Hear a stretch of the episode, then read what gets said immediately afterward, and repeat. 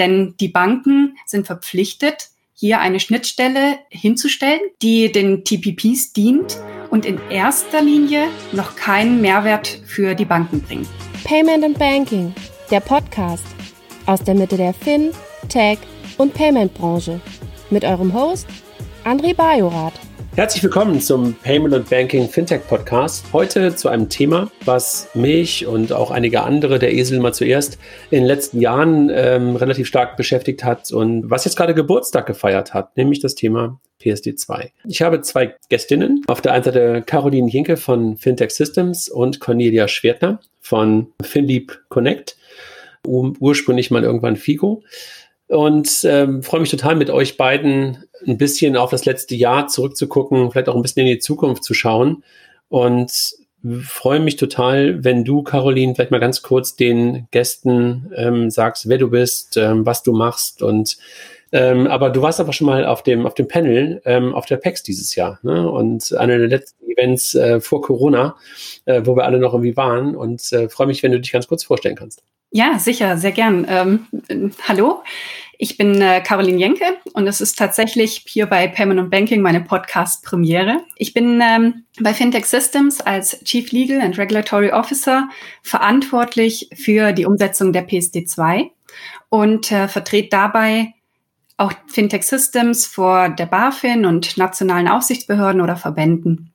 Ich ähm, habe vor meiner Zeit bei Fintech Systems im, ähm, die, die Rechtsabteilung der Sofort, Klana, geleitet und hier eng in Zusammenarbeit mit Jens Lüttke schon die Grundlagen der PSD2 auch mitgestaltet. Das heißt, ich habe hier eine lange Geschichte in der PSD2 und ähm, diese ähm, Geschichte hat mich natürlich auch im Rahmen von Fintech Systems dazu gebracht, jetzt mich auf diesen Bereich zu konzentrieren. Fintech Systems ähm, Kerngeschäft basiert auf der PSD2 und ähm, wir sind als Open Banking Infrastrukturanbieter und Datenspezialist hier ähm, auf der PSD2 aufbauend schon seit ähm, Gründung tätig. Und jetzt mit der PSD2 wurde unser Kerngeschäft auch nochmal auf eine andere Weise legitimiert und salonfähig gemacht. Deshalb ähm, sind wir jetzt mittlerweile als äh, Spezialist für ähm, über 6000 Banken mit einer Bankenabdeckung hier und unserem ähm, Know-how in der Finanzdatenanalyse mittlerweile Marktführer in der Dachregion. Ich ähm, äh, betreue daher weiterhin alle Themen rund um PSD2 Fragen, die hier uns ähm, beschäftigen und die diese uns jetzt auch in den letzten zwölf Monaten weiterhin noch sehr gut auf Trab gehalten haben. Ja. Alles klar, also wirklich auch eine ein, ein, langer Background und äh, lustigerweise Jens kenne ich natürlich auch schon seit langer, langer Zeit, aber ich glaube, wir haben uns dann wirklich auch erst so vor einem Jahr, anderthalb oder sowas, glaube ich, das erste Mal so richtig gesehen dass du vorher bei Sofort warst, Klarna warst, das, das wusste ich auch. Aber sag mal, wann warst du da? Also seit wann begleitet, begleitest du das ganze Thema? Seit 2010.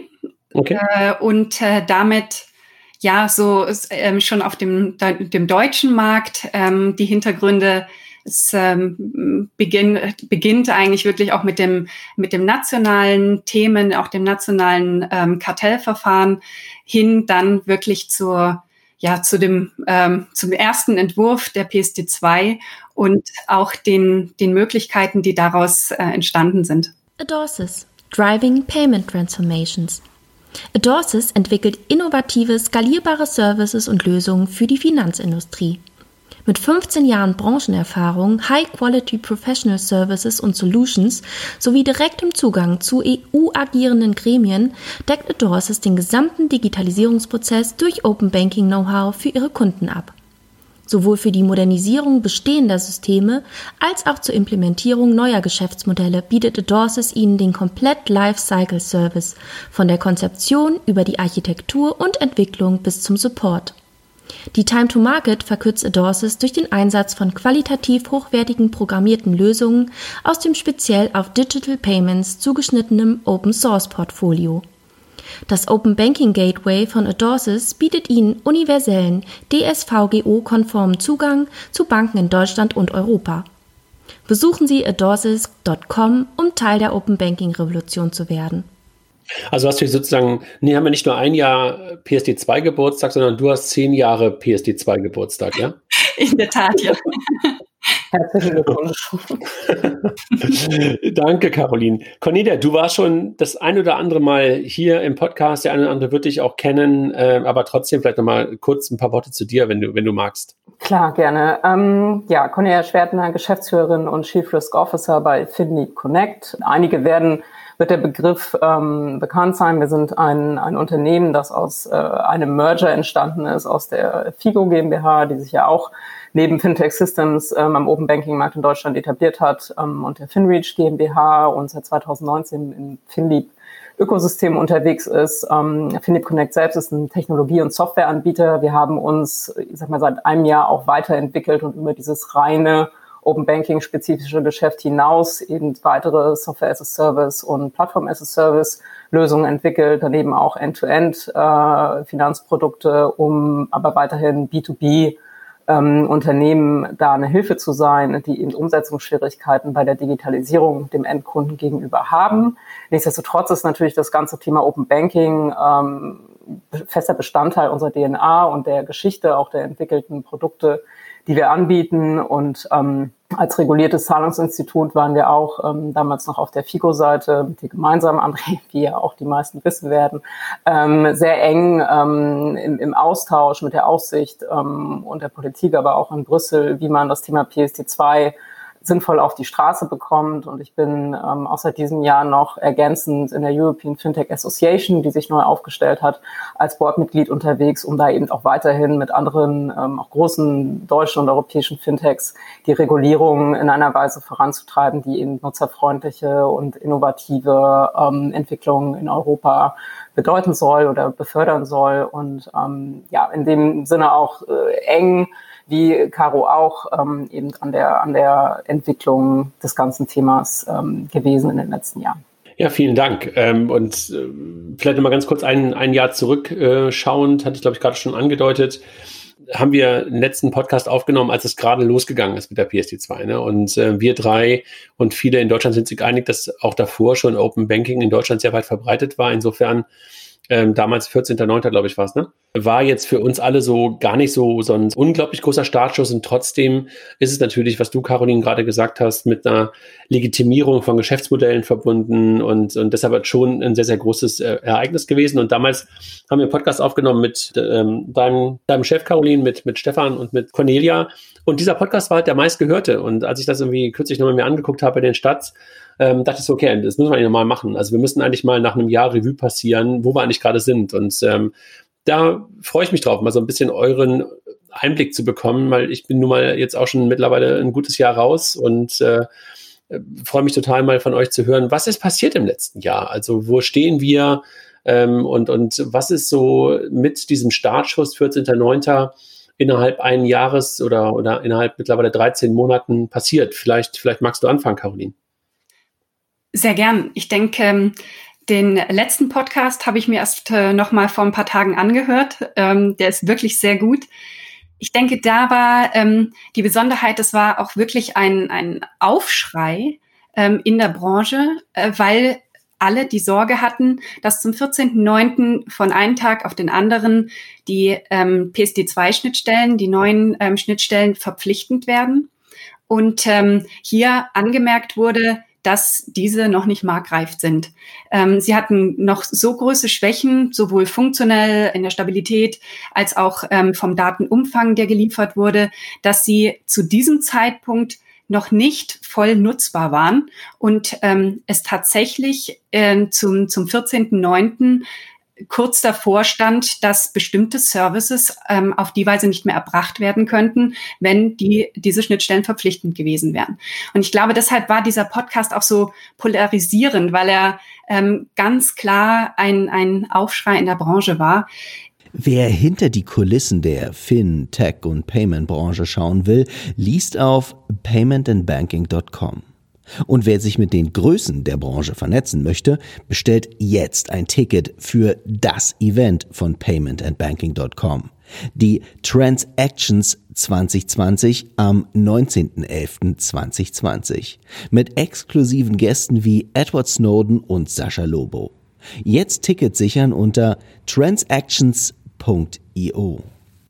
Er wurde auch gehört, dieser, dieser Aufschrei, denn ähm, die BaFin hat ähm, auch kurze Zeit danach, ich glaube äh, im August, dann mit einem Rundschreiben an alle Marktteilnehmer ähm, ihre Meinung nach ähm, nochmal kundgetan, dass sie die Schnittstellen noch nicht für marktreif halten und dass ähm, alle Marktteilnehmer hier auch noch eine Arbeit vor sich haben und an ähm, funktionierenden guten Schnittstellen weiter arbeiten müssen. Also das war tatsächlich dann zum 14.09. ist das, das große Chaos und der große Bruch ausgeblieben. Ähm, und ähm, ja, seitdem sind die Gespräche nochmal vertieft worden zwischen, zwischen Fintechs, zwischen Banken, bilateral, aber auch ähm, in, in Workshops, moderiert von der BaFin, die sich hier auch sehr stark dafür eingesetzt hat.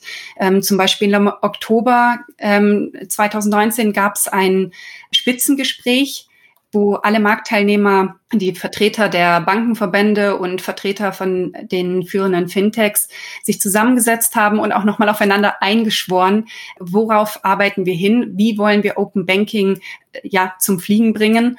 Und ich glaube, das war, war auch nochmal so ein Startschuss zu zeigen, wir wollen ähm, Open Banking, was müssen wir dafür tun?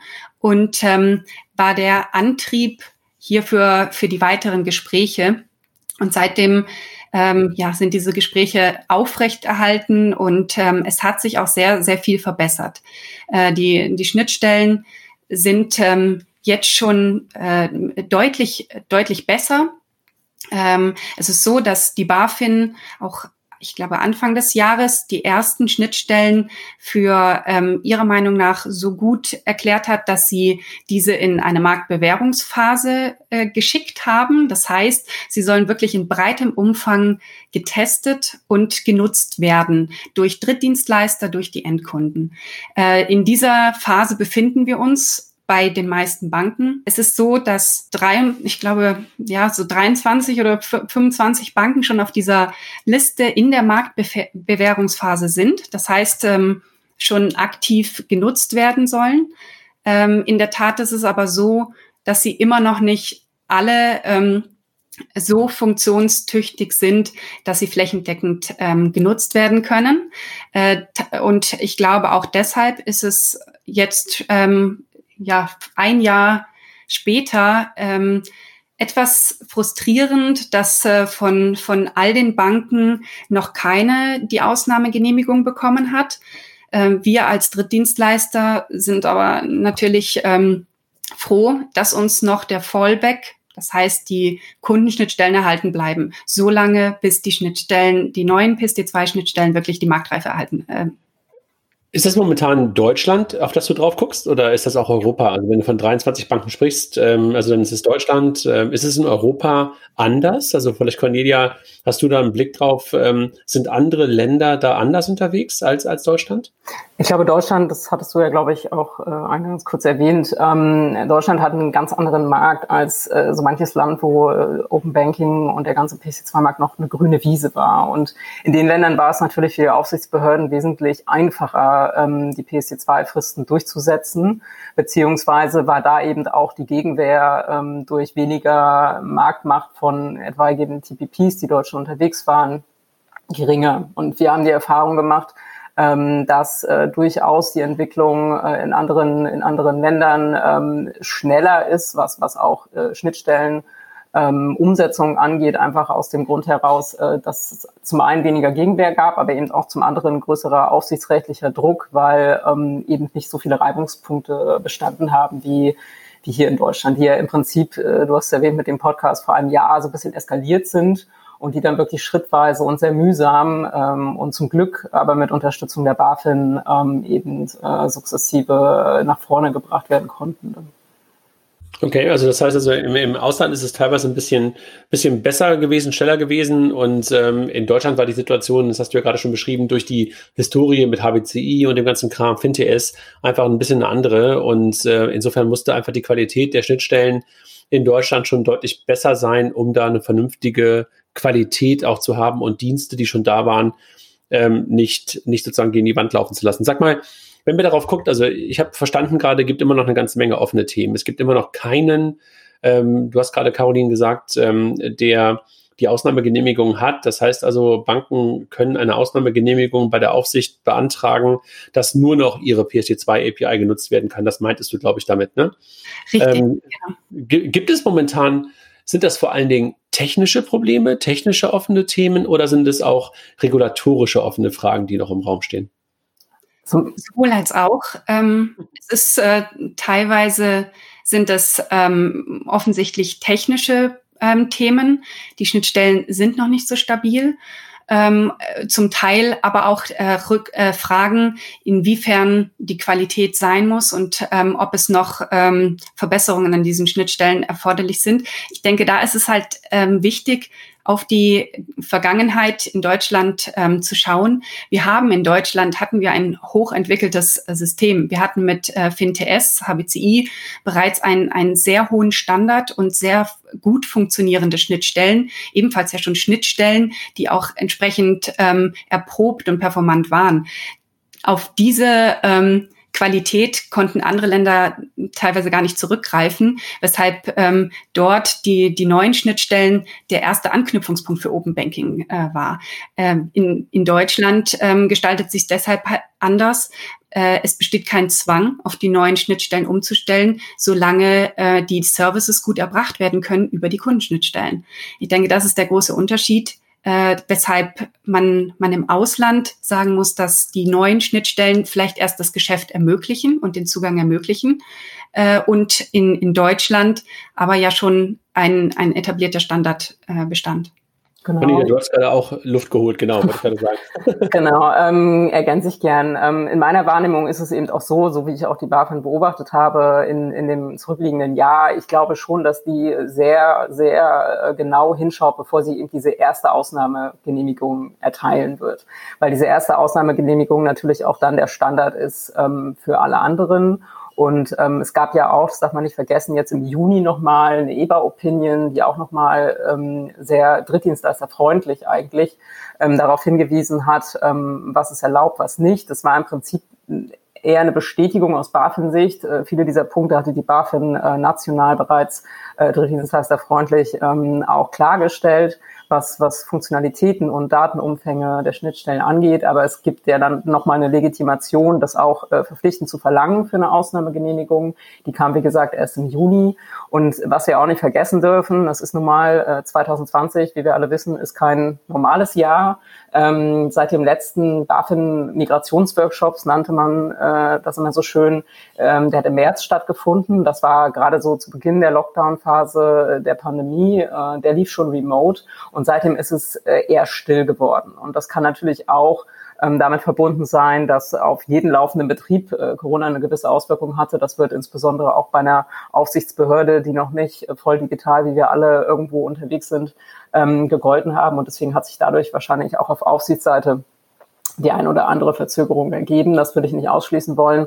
Ähm, aber letztendlich ähm, würde ich äh, Caro da bestätigen. Wir sehen auch eine wesentliche Verbesserung äh, seit unserem Aufschrei, äh, Zitat Ende, ähm, im letzten Jahr, ähm, dass viele Banken sich bewegt haben, eben das umgesetzt haben, was die BaFin verlangt hat, was wir schrittweise eben auch ähm, herbeidiskutiert haben.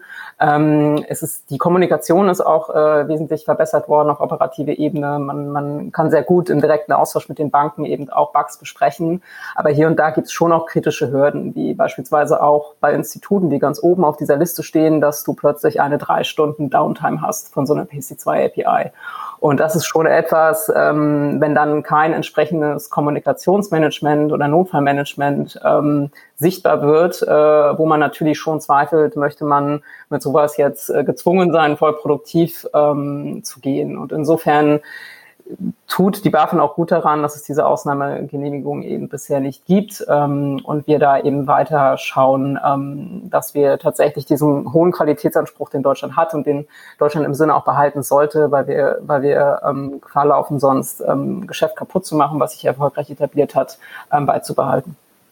Aber nochmal noch mal nachgefragt, aber also alles, was, was ihr gerade beschreibt, sind aber letztendlich dann doch wiederum Fragen an die Technik, Fragen an die, an die Schnittstelle und ähm, so das ganze Thema der Lizenzierung, der Beaufsichtigung der, der TPPs und ähm, das ist aber eigentlich relativ klar und da gibt es keine weiteren Fragen und oder, oder seht ihr da auch noch Klärungsbedarf?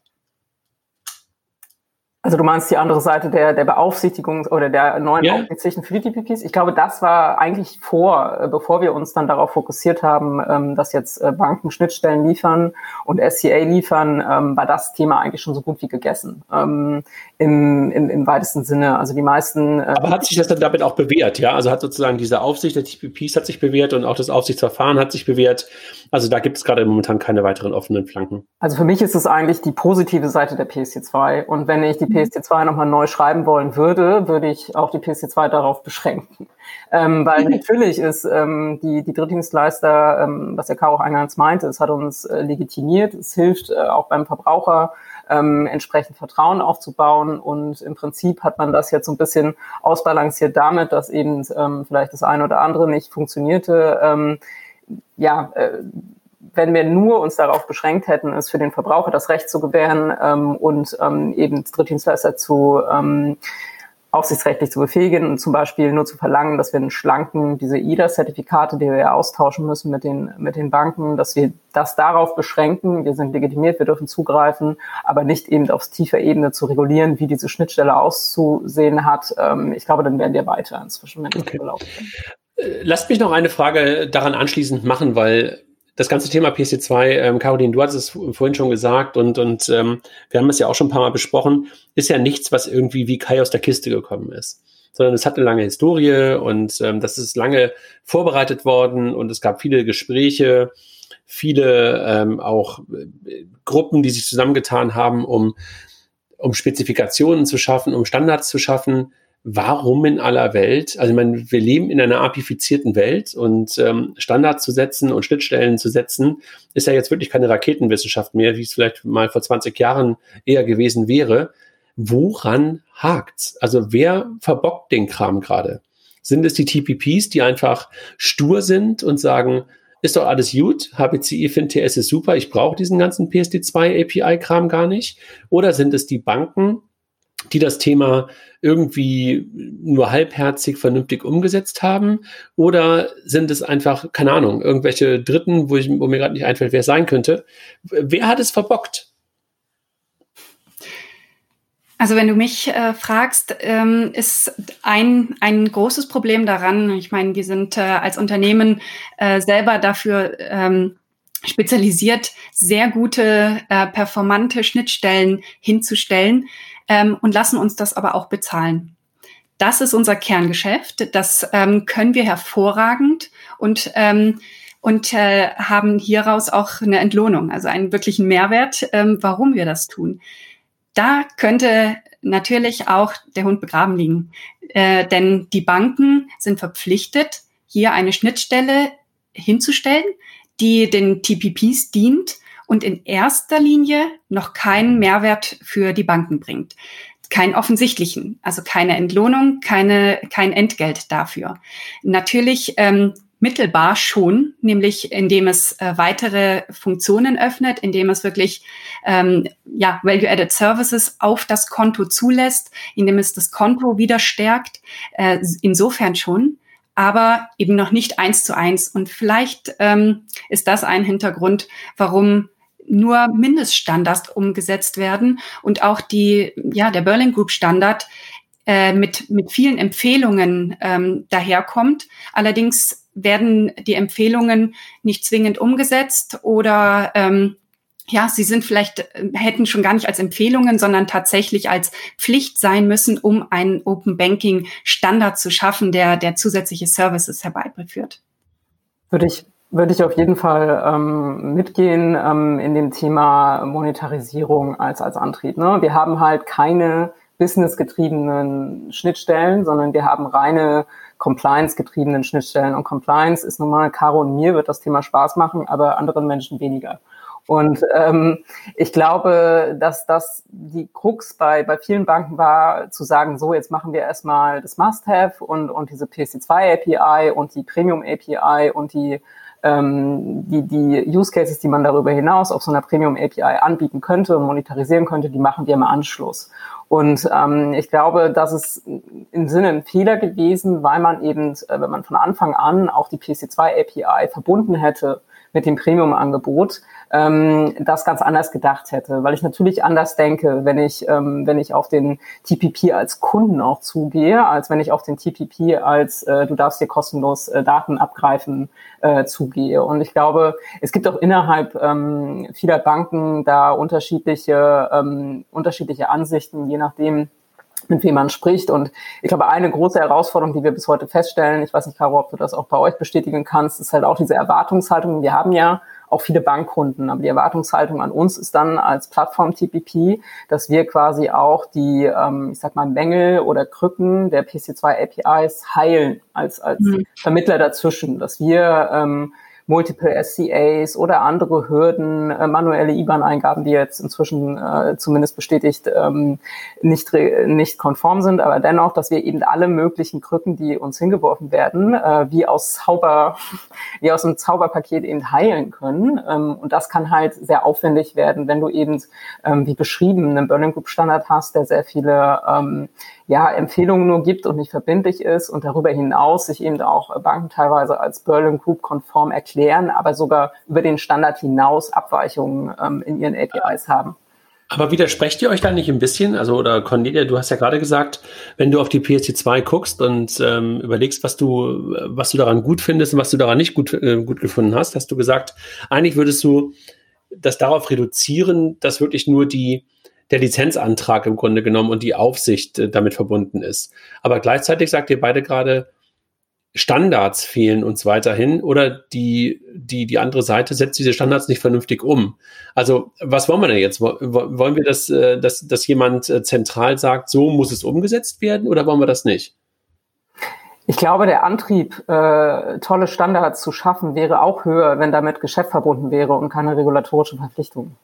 Ja gut, aber das ist ja, das, das ist ja eine geschäftspolitische Frage als Bank, ob du das willst. Ne? Ja, also, du, ne? also ich verstehe total den Punkt, dass ihr sagt, Premium APIs würden helfen, TPPs als Kunden zu sehen würde helfen, bin ich total bei euch. Aber wenn man mal davon ausgeht, ähm, ein paar Banken haben einfach kein Interesse daran, dann ist ja die Frage, wie man trotzdem halt ähm, dieses also ich, kam mir gerade darüber, dass ich sagte, eigentlich ist es kein Hexenwerk und trotzdem hampelt der ganze Markt jetzt mittlerweile seit äh, mehreren, äh, fast schon Jahren daran rum. Und es geht ja wirklich nur um kleinste APIs, die da gebaut worden sind. Also das ist ja aber verwunderlich. Ja, ähm, wenn ich mich ähm, in, in so eine Strategie ähm, einer Bank hineinversetzen würde, hätte ich vor einem Jahr mir überlegt, lasse ich die Kundenschnittstelle offen schalte die Identifizierung davor. Und äh, wenn du, lieber TPP, etwas äh, noch Spannenderes haben willst, dann machen wir das über die Premium ähm, API. Dann hätte man sich viel an diesem Standard und an diesem Minimum sparen können und ähm, hätte eine, die Kundenschnittstelle offen, offen gehalten und dann sich voll auf ähm, das Geschäft konzentriert. Okay. Aber der, die Wahl war natürlich schon von den Banken, das sieht man einfach auch an den gestellten Anträgen und an äh, denen, die ähm, klar zu erkennen gegeben haben, dass sie den Notfallmechanismus nicht zusätzlich aufrechterhalten wollen. Mhm, okay. Also verstanden. Also sozusagen, dass das die Kundenschnittstelle, damit meinst du halt äh, die alten Wege, entweder Screenscraping, also dass man darüber gehen kann, oder halt HBCI, dass du, dass du das genutzt hättest, ähm, um ähm, sozusagen seine Bezahlschranke an die Seite zu stellen. Ne? Also das, was for, äh, for free ist, soll for free ra raus, raus. Mhm. Ähm, und alles sind alles darüber hinausgehende, gibt es halt eine Bezahlschranke, verstanden. Sag mal, wenn wir jetzt mal das ein bisschen beiseite lassen, weil das ist ja so ähm, wichtig und, und ähm, wahrscheinlich auch etwas, was euch auch immer wieder beschäftigt. Aber wenn wir mal darauf gucken, was hat denn der Markt gemacht? Äh, Cornelia, du hast gerade zwar schon gesagt, äh, ist sowieso ein komisches Jahr mit, mit Corona und sowas. Aber habt ihr neue Cases gesehen im Laufe des letzten Jahres? Sind neue, neue Produkte entstanden? Weil das war ja das Ziel der PSD2, dass sich der Markt öffnet, dass Innovationen entstehen. Äh, titata. Ähm, sind da Innovationen in Deutschland oder in Europa entstanden, Cornelia? Siehst du was Neues, was dich überrascht hat? Ja, äh, aber ich glaube, es ist äh, zu Recht so, dass man, dass man erstmal enttäuscht ist, ne? weil die Erwartungshaltung war natürlich, ähm, dass PSD2 entsprechend einen Push gibt. Ich glaube, der, der Push äh, hat sich am Anfang auf diese Standard-Cases äh, beschränkt, die jeder kannte, sei es Multibanking, sei es äh, Bonitätsbeurteilung, Kreditantragsstrecke, ähm, so diese ersten Use Cases, die, die, die ja auch gut sind und erfolgreich sind und vor allen Dingen sehr auf ähm, den Endnutzer als Privatpersonen oder Verbraucher ähm, bezogen. Und der enttäuschende Teil in der PC2-Umsetzung, der sich eben auch aus dieser langen, langen Zeit ähm, ergibt, den das braucht, ist eben, dass, dass äh, viel Zeit dadurch verloren wurde, dass wir jetzt erstmal in Deutschland zumindest versuchen müssen, diese Qualität aufrechtzuerhalten ne? und viel Zeit für diese, diese politischen Kämpfe dafür ähm, draufgegangen ist. Aber wenn man ähm, wenn man jetzt ähm, diesen Fokus wegnimmt, einfach diese Qualität wiederherzustellen, dann sieht man durchaus neue Entwicklungen. Es gibt zum Beispiel im, im KYC-Bereich äh, im Rahmen der Verifizierung äh, von Nutzern über diese qualifizierte elektronische Signatur in Verbindung mit einem äh, mit einer Zahlungsauslösung als Beispiel ähm, neue neue Cases oder auch, ähm, was wir, was so ein allgemeiner Markttrend ja momentan ist, ähm, sich mehr auf Firmen auf den Firmenkundenbereich zu beziehen. Hier gibt es auch Entwicklungen, dass eben dieses ursprünglich mehr auf den Verbraucher gedachte Financial Timeline Kategorisierungsthema eben auch zunehmend für B2B und auch zunehmend größere B2B-Player zu denken. Und ähm, insofern sind da schon auch parallel Trends entstanden. Du musst halt nur auch die Kapazität haben, ähm, als, äh, ich sag mal, kleiner TPP, dich in eine Richtung zu entwickeln, wo du eben diese Aufwände stemmen kannst mit der PSD2-Umsetzung, sei es erst Lizenzantragsprozess, Prozess, dann SCA-Umstellung, dann PC2-Schnittstellen und parallel noch eben ähm, diese neuen Cases auch mitdenken und mit fördern kannst. Und dafür braucht es eben schon auch eine gewisse Größe und ähm, ja, einfach Stabilität. Und äh, viele, viele waren damit parallel wahrscheinlich auch einfach ähm, ein Stück weit überfordert. Caroline, siehst du das auch so? Also, oder hast du ja, ich sehe es ähm, wie Cornelia. Ich, hat, ich hatte jetzt auch in den letzten zwölf Monaten keine völlige Überraschung, ähm, die, die äh, durch die durch den 14. Ähm, September und durch die äh, Schnittstellen entstanden sind. Und ich denke, ähm, das wäre aber auch vielleicht zu viel verlangt, dass durch eine ähm, Regulierung von heute auf morgen eine Revolution entsteht. Aber ähm, wie, wie Cornelia schon sagt, eine Weiterentwicklung des Marktes, die gab es gewiss. Wir waren vorher gerade auf dem deutschen Markt schon ziemlich weit. Ähm, in anderen Ländern ähm, um Deutschland herum merkt man wirklich, dass, dass hier ganz neue Use Cases auch entstehen oder ähm, viele äh, jetzt erst auf diese, auf diese Open Banking und auf den Zugang zu den Kontodaten ähm, eingestiegen sind, ähm, hier, hier weiterentwickeln. Ähm, aber auch in, in, ja, am gesamten europäischen Markt hat es ähm, einfach nochmal diese, diese Regulierung eine Basis gesetzt für weitere ähm, Innovationen. Und man merkt, dass die Akzeptanz sowohl von, von den Banken ähm, für Value-Added Services. Äh, von den, von den Drittdienstleistern werden hier neue Innovationen gesehen, aber auch die Akzeptanz beim, beim Endkunden ist ist deutlich gestiegen. Also wir haben ähm, gesteigerte Zahlen und äh, die möchten, könnten auch ähm, durch Faktoren wie Corona ähm, mit beeinflusst sein. Aber insbesondere ähm, bietet jetzt diese, bieten die neuen Services alle basierend auf Open Banking und auf dieser ähm, Basis der PSD2 ganz neue Digitalisierungsmöglichkeiten. Und wir haben bei unseren Kunden auch gemerkt, dass, dass dadurch die Digitalisierung Fahrt aufgenommen hat und auch anders priorisiert wird. Also die Nachfrage ist größer und ähm,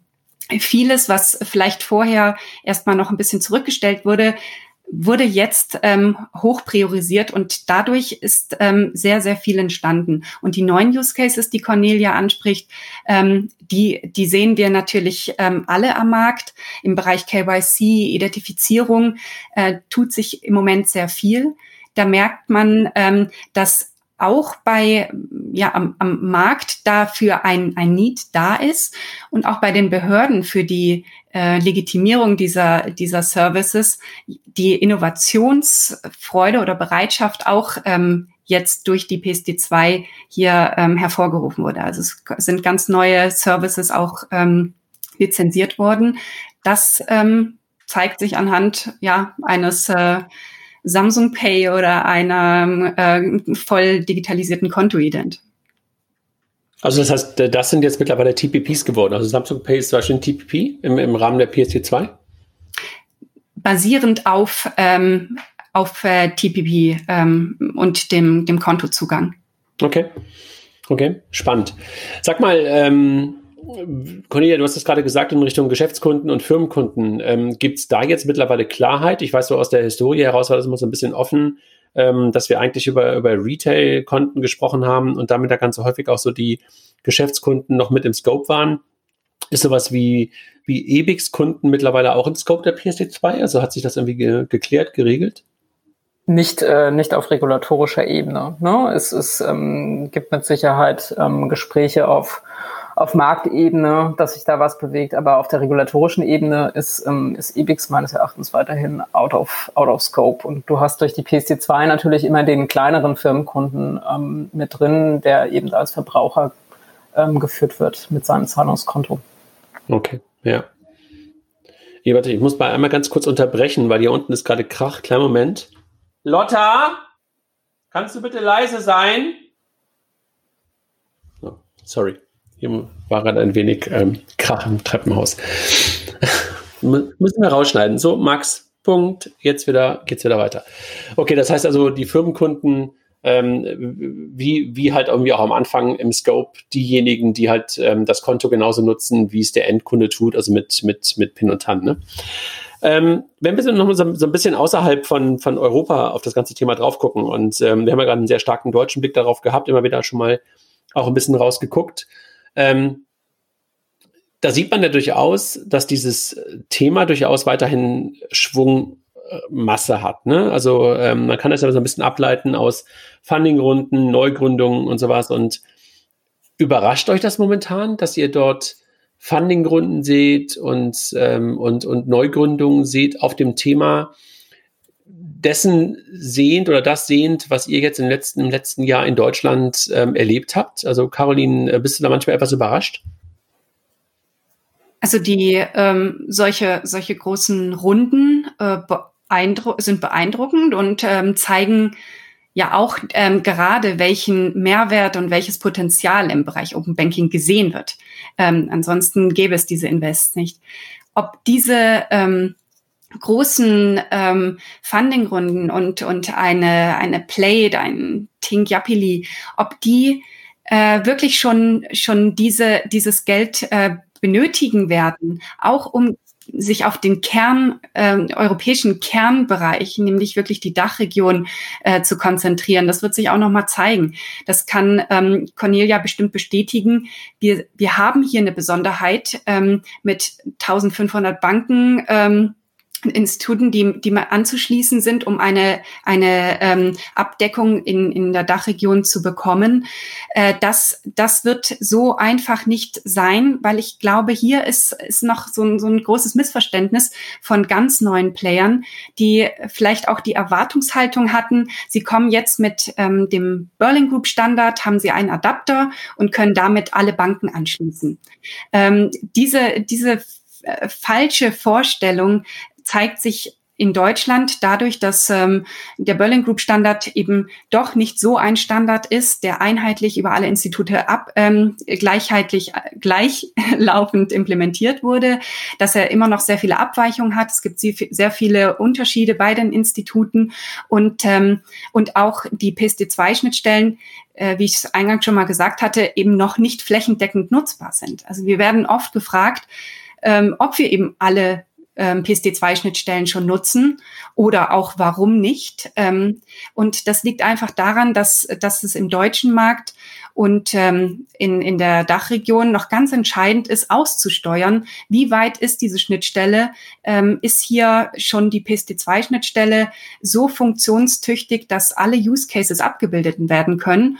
Und ähm, das ist sie eben noch nicht für alle Use Cases. Also um das an einem, anhand von Beispielen äh, zu erklären, äh, es kann für ein Finanzverwaltungstool ist die PSD2-Schnittstelle ähm, von, von Sparkassen, Fiducia oder ähm, auch der anderen großen Instituten durchaus schon, schon ein Riesenvorteil, weil man alle 90 Tage nur die ähm, wieder äh, Authentifizierung des Kunden benötigt.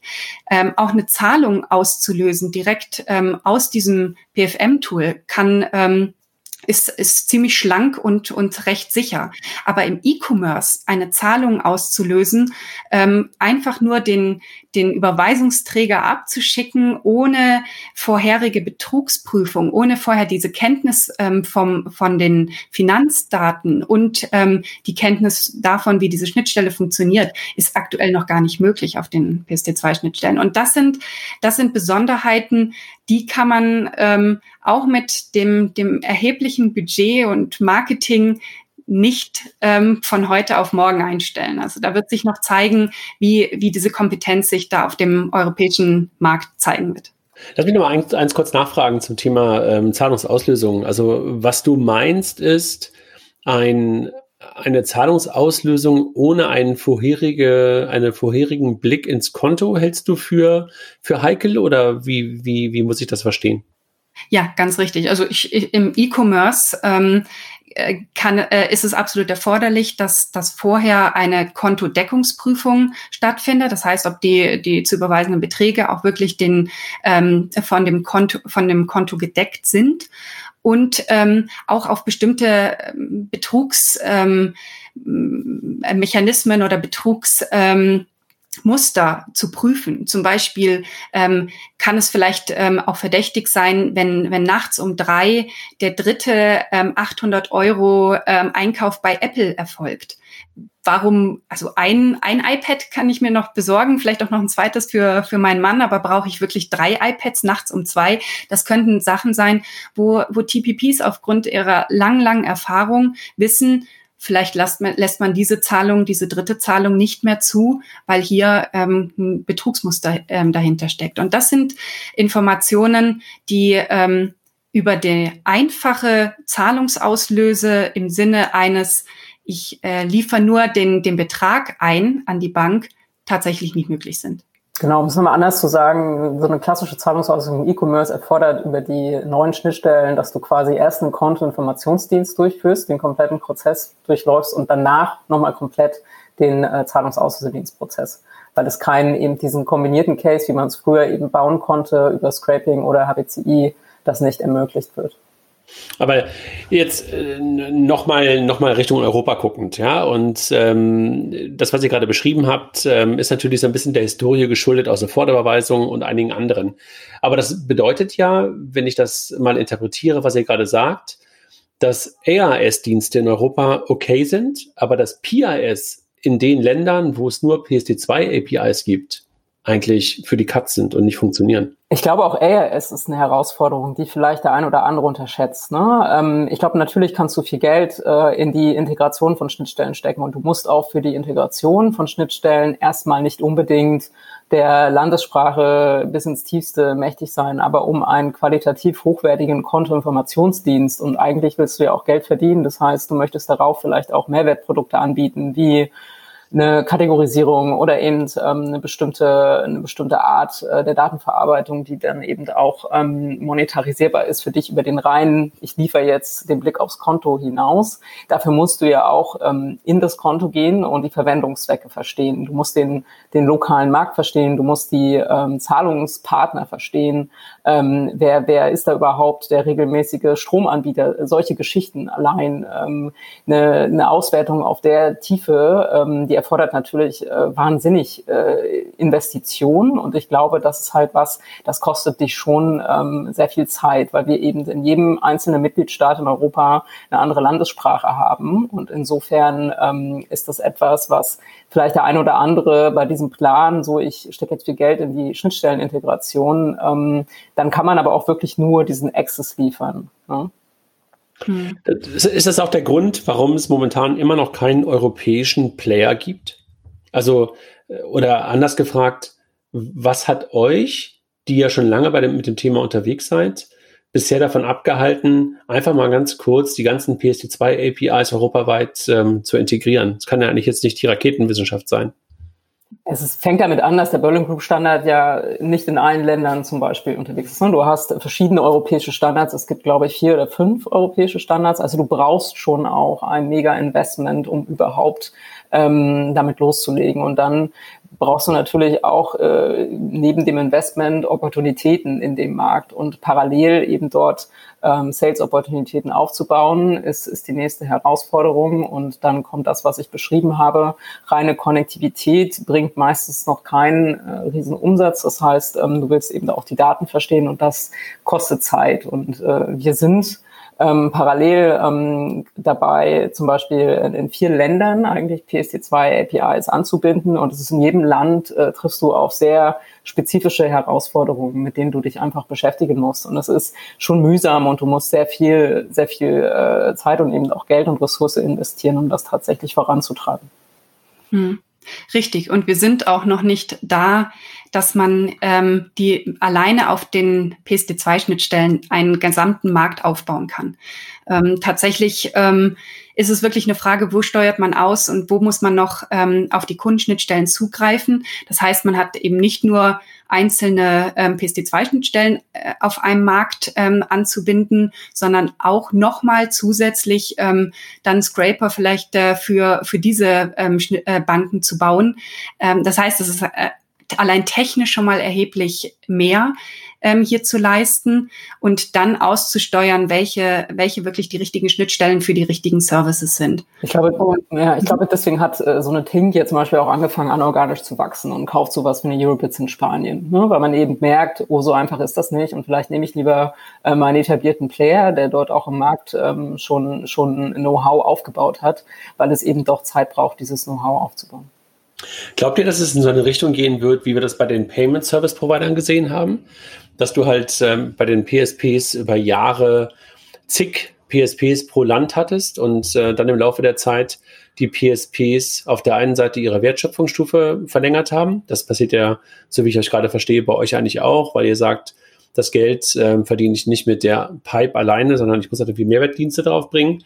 Aber vor allen Dingen ähm, dass es da wirklich zu solchen weiteren ähm, Fusionen zusammen, äh, zusammengehen, wie es gerade bei Tink und sowas kommen wird, wie wir es bei den PSPs gesehen haben? Ja, absolut. Also würde ich auf jeden Fall so sehen. Ich denke auch, dass es, ähm, dass es da noch, noch eine Weiterentwicklung gibt und auch Zusammenschlüsse. Ich denke aber eine, eine richtige Konsolidierung auf, auf zwei, drei Player gibt's normalerweise erst, wenn, wenn, der, wenn ein Wachstum auf den Märkten nicht mehr möglich ist. Und an dem Punkt sind wir noch lange nicht. Also ähm, solange hier noch, noch ähm, viele Geschäftsmodelle und, und ein großer Markt besteht, wird es nicht ähm, allzu schnell da komplette Konsolidierung auf wenige Player geben. Also dann hast du sozusagen, ähm, wie ich dich gerade verstehe, sagst du, es gibt dann Stars in den jeweiligen Ländern ähm, und dann gibt es möglicherweise irgendwann als zweite Stufe dann nochmal äh, möglicherweise dann die, die, die Fusionen, die, die Übernahmen ähm, über die Grenzen hinweg. Ja, das kann okay. ich mir gut. Okay. Was lernt ihr aus der PSD2? Wenn ihr jetzt ein Jahr zurückguckt, ich habe es gerade schon ein bisschen verstanden, Cornelia, du hast es ja schon mal so angedeutet, ähm, dass du dich halt auf das Thema ähm, konzentrieren würdest, die Technik außen vor zu lassen.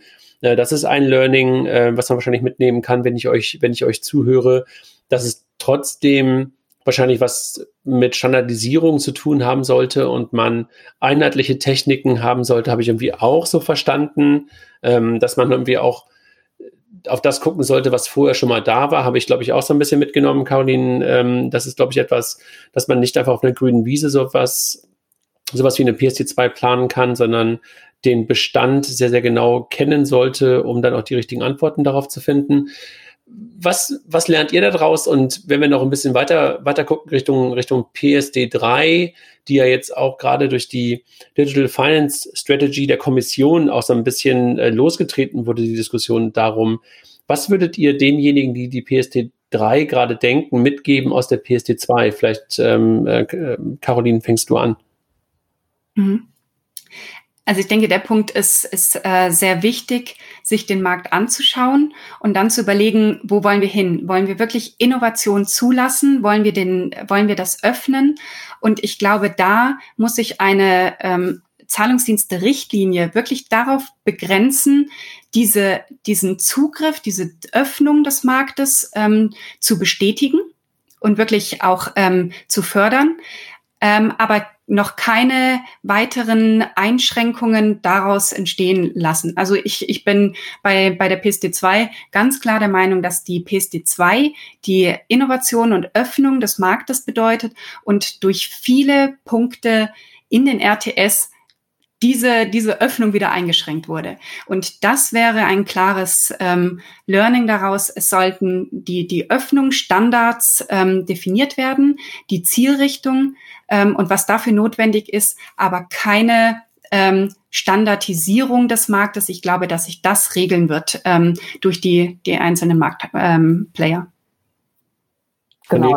Ich, ich würde einen Schritt weitergehen und sagen, ähm, so, so blöd es klingt, äh, think big. Also ich möchte keine PSD3, ich möchte im Prinzip den Kontoinformationsdienst auch komplett aus der PSD2 rausstreichen. Vielleicht ist das die PSD3, eine, eine PSD2 ohne Kontoinformationsdienst. Ähm, und ähm, eigentlich das Thema als Open Data äh, denken. In, in die Richtung geht ja auch die EU-Kommission äh, zum Glück. Ähm, auch da äh, sind wir ähm, in, in Gesprächen oder war ich auch persönlich schon in Gesprächen seit ein, zwei Jahren im Prinzip, dass man sagt, man denkt das Thema auch über Finance ähm, hinaus, man fängt an, das Thema als Open Data zu denken.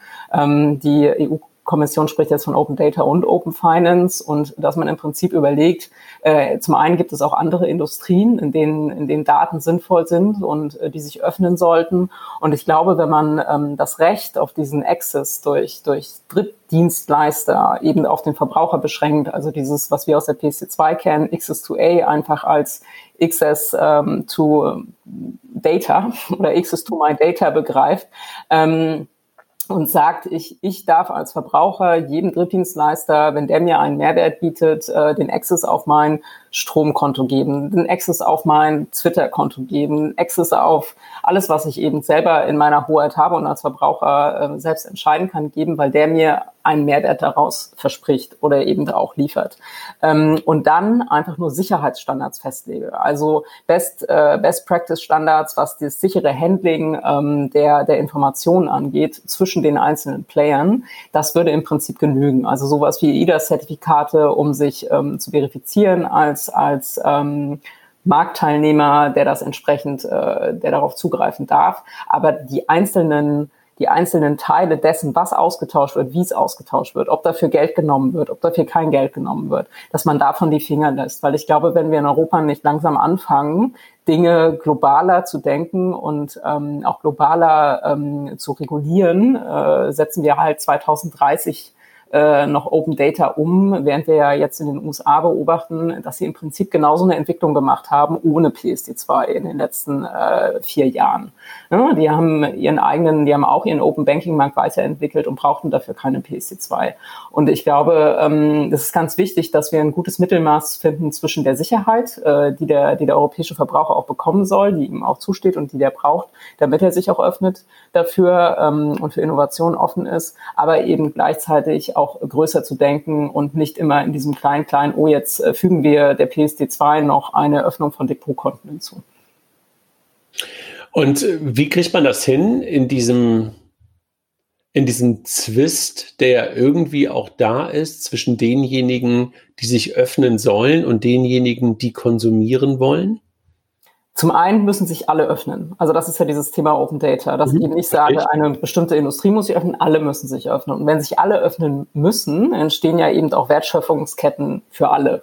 Das heißt, ähm, ein, ein Facebook könnte theoretisch genauso auf äh, ne, einem, einem Bankkonto zugreifen, ist ja auch heute schon der Fall, oder auf ein Stromkonto, wie dem auch sei. Und ich glaube, wenn ähm, sich eben so eine gegenseitige Wertschöpfungskette ergibt, wird eben auch das ganze Thema Premium APIs, weil dadurch eben auch ähm, ja neue Geschäftsfelder möglich werden ähm, über bestimmte Services, die ich eben auf dieses Datenangebot ähm, draufsetze, damit ich mich eben, ich ja, ich muss diese Pflicht erfüllen, aber ich kann das eben smart tun und dafür Geld nehmen. Ähm, das wird halt mehr angereizt, wenn es alle tun müssen und es nicht eben so ein ähm, so zwei Fronten gibt, wie wir das bei der PSD2 erlebt haben.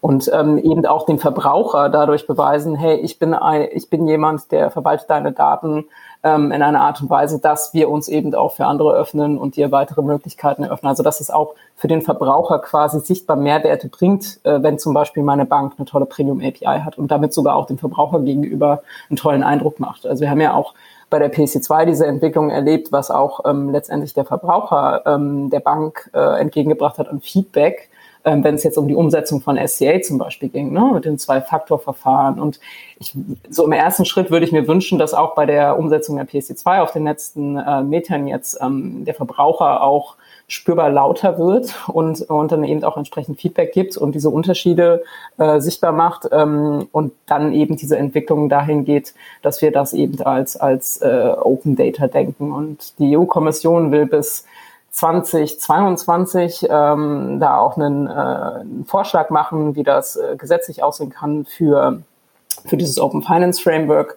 Und das soll bis 24 umgesetzt sein. Ich bin mal gespannt. Wie gesagt, wenn eine ähnliche Detailregelung auf der technischen Ebene erfolgen soll, dann wird das nicht funktionieren. Ähm, ich glaube, wir müssen es tatsächlich an Sicherheit und Verbraucherrecht festmachen.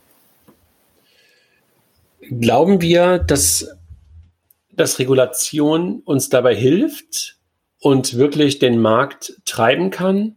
Oder muss das nicht eigentlich eine andere Motivation sein? Braucht man nicht eigentlich andere Hebel, um das Thema in Gang zu setzen? Ich denke schon, dass ähm, eine Regulation in dem Sinne als Öffnung des Marktes ähm, tatsächlich hilfreich ist, um alle darauf einzuschwören, dass es eben hier um die Souveränität des, des ähm, Endkunden geht, wie er mit seinen Daten umgeht und eine, eine ähm, Öffnung wirklich ähm, hier als, als Basis dienen kann. Ob sie zwingend nötig ist, würde ich in Frage stellen, aber sie kann ähm, eine Öffnung des Marktes auch ähm, hier herbeiführen.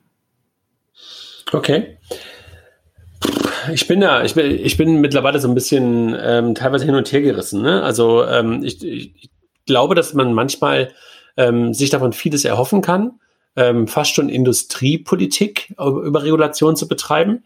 Ähm, das ist es ja so ein bisschen, ne? dass man sagt, okay, wir wollen bestimmte Dinge, aber gleichzeitig habe ich immer so ein bisschen Angst davor, dass wir dann darauf hoffen, dass die Politik fast wie ein Unternehmer wirkt und ähm, das ist halt, glaube ich, echt ähm, die schwierige Frage. Und ihr habt das, glaube ich, auch ganz gut vorhin klar gemacht, wo die größten Probleme eigentlich auch bei der PSD2 waren, dass es nicht Motivationen auf allen Seiten gab.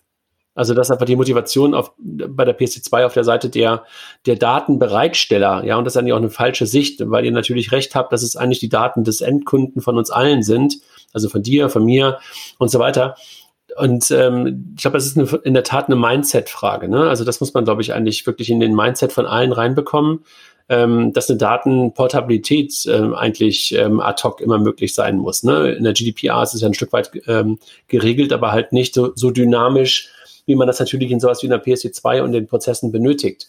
Ähm, also auch, nur für den, auch nur für den Wechsel aktuell. Ne? Also ja, das meine ich ja. Also mhm. nicht, nicht, so, nicht so, das meine ich mit dynamisch, ne? Mhm. Äh, wie du es in Prozessen eigentlich benötigst, genau das. Ähm, und das, das ist wahrscheinlich etwas, wo dann Politik bei helfen kann.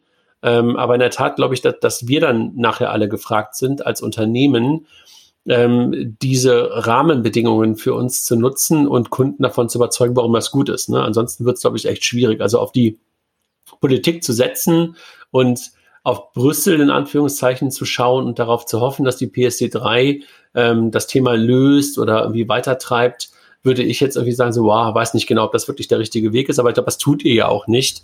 Denkt gerade nur so laut über das nach, was ihr eigentlich gerade gesagt habt, ne? Und äh, würde mir wünschen, dass wir da noch mehr Cases sehen und mehr, mehr Modelle sehen, die dann halt so etwas auch treiben.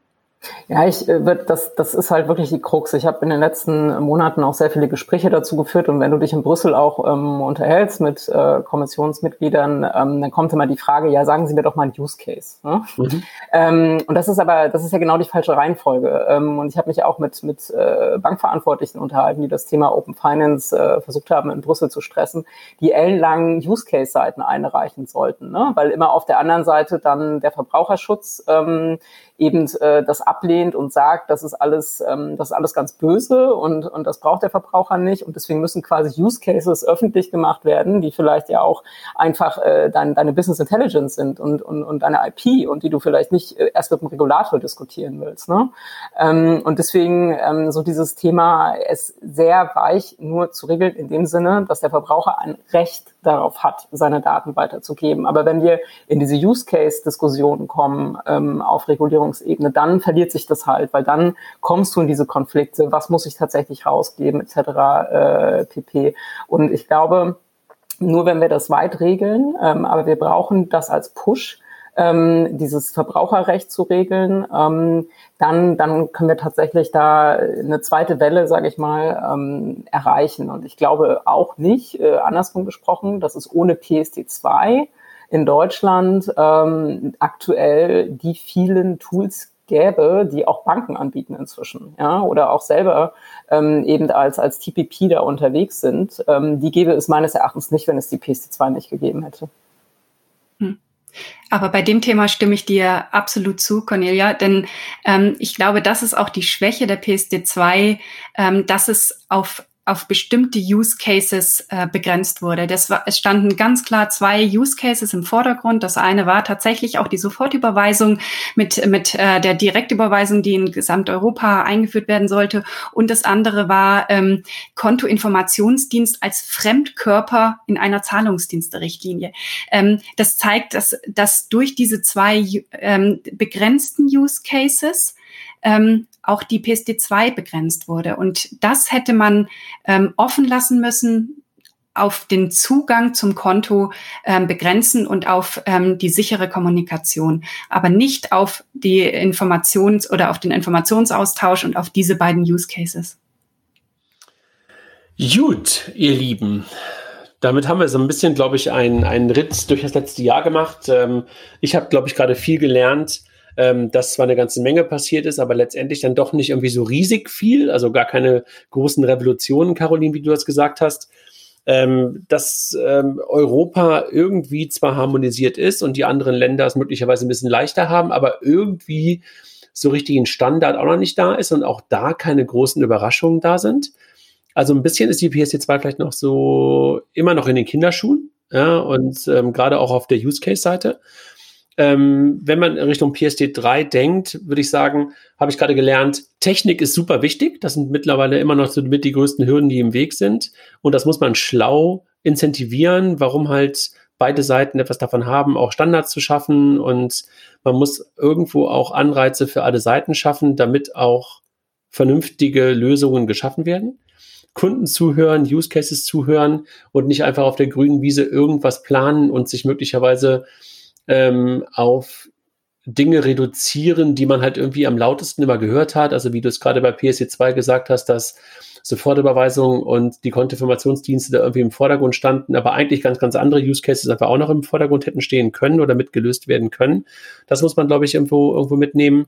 Ähm, dass da weiterhin Musik drin ist, ähm, wird deutlich durch Fundinggründen, durch weiterhin ähm, große, große Gründungen, die stattfinden. Ihr sagt trotzdem, Geld alleine reicht nicht, sondern man muss vor allen Dingen Know-how haben, was man sich natürlich teilweise einkaufen kann, aber ähm, das ist schon irgendwie nicht ganz so leicht, vor allen Dingen ähm, ganz Europa hinzubekommen und diesen, dieses komische Monster Deutschland halt irgendwie auch abzudecken, habe ich irgendwie auch verstanden, ist durch die Historie mit HBCI und Screenscraping noch schwieriger als möglicherweise andere Länder.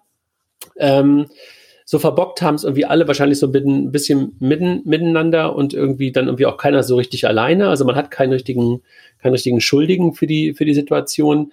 Dennoch ähm, ist, glaube ich, deutlich geworden, dass viel Dialog stattgefunden hat ähm, und ähm, dass dafür natürlich, glaube ich, auch ähm, solche Lobbygruppen, Cornelia, du hast gerade gesagt, du bist in der European Fintech Alliance und sowas drin, dass das geholfen hat. Ich glaube, der Bitkom hat wahrscheinlich irgendwie auch geholfen, wo, glaube ich, beide Unternehmen auch weiterhin Mitglied sind. Ähm, das ist, glaube ich, wahrscheinlich etwas, ähm, was, was ich so, was ich so mitgenommen habe. Ihr selber nutzt PSD2 APIs, aber ihr nutzt vor allen Dingen immer noch weiter die Fallbacks, wie ich verstanden habe. Ähm, und ja, das habe ich eigentlich gerade so mitgenommen aus unserer, aus unserer Runde. Habe ich irgendwas vergessen? Ich glaube, hast du sehr schön zusammengefasst. Absolut. Vielleicht noch der Wunsch, nicht unbedingt nach einer PSD3, wie du, Cornelia, gesagt hast, sondern der Wunsch Öffnung ähm, der Daten und, und der ja, Souveränität der Kunden das nehme ich gerne mit, weil das Thema Datensouveränität und äh, ja, vor allen Dingen ja, Datensouveränität und Datenhoheit beim Kunden, das sollten wir, glaube ich, alle ähm, uns immer wieder vor Augen führen. Und ich glaube, das kann uns auch in Europa sehr, sehr, sehr ähm, helfen, wenn wir das wirklich in den Vordergrund stellen. Absolut, ja. Cornelia, Caroline, ich danke euch sehr. Ähm, ich bin mir nicht sicher, ob ihr euch schon wieder traut ähm, zu reisen und ähm, je nachdem, wie auch die nächsten Wochen weitergehen, ob ich euch möglicherweise in Offenbach sehen darf auf der Transactions äh, IO, die wir ja jetzt wieder durchführen und wo wir noch weiterhin immer sehr, sehr große Hoffnung haben, dass wir das in, in Teilen auch als, ähm, als Live-Events machen können. Aber natürlich ist es ein Hybrid und äh, freuen uns natürlich total, wenn ihr da hinkommt. Und ähm, wir werden dort auch Edward Snowden hören und sehen können. Ähm, und ich weiß nicht, wer von euch Permanent Record ähm, gelesen hat. Ich freue mich total darauf, äh, dem Guten zuzuhören. Und ähm, wäre eine Freude, euch beide auch in Offenbach sehen zu können. Offenbach ist ja immer eine Reise wert, sag ich. Ich mal. weiß, Cornelia, ich weiß, der Biberer Berg ist nicht weit. Aber ich, ich, ich muss mal schauen, ob ich da reinkomme. Also auf den Biberer Berg, auf die Transaction ist wahrscheinlich einfach. In der Tat, in der Tat. Absolut. Aber ihr habt ja auch mit der BEX äh, gezeigt, dass ein digitales Format sehr, sehr gut funktioniert. Und ähm, die, die Agenda für, für die ähm, Transaction klingt sehr, sehr gut. Also ich werde teilnehmen, digital oder ähm, on-site kann ich dir noch nicht versprechen, aber ja, sicher. Alles klar. Ich danke euch beiden nochmal für eure Zeit und äh, für eure Insights. Ähm, super spannend. Bin, bin auch ähm, gespannt, ähm, ob das so viel gehört wird wie unser Schrei-Podcast beim letzten Mal, Cornelia. ähm, Schrei ist ja falsch, wir haben ja gar nicht geschrien, aber ihr wisst, was ich meine. Ähm, aber ich glaube, ähm, immer wieder auch wert, darüber mal zu sprechen und das Revue passieren zu lassen. Und vielleicht machen wir das dann bald mal wieder und überlegen uns vielleicht auch jemanden, keine Ahnung, aus der Regulatorik, also aus den gesetzgeberischen Einheiten oder aus einer BaFin vielleicht mal zu dem Thema auch nochmal dazu zu holen. Könnt ihr aber selber mal drüber nachdenken, ob euch jemand einfällt, den wir auch mal zu dem Thema befragen wollen. Herzlichen ich wünsche euch ein schönes Wochenende. Es ist Freitagabend und ähm, genießt es. Danke gleichfalls. Danke. Ciao. Ciao.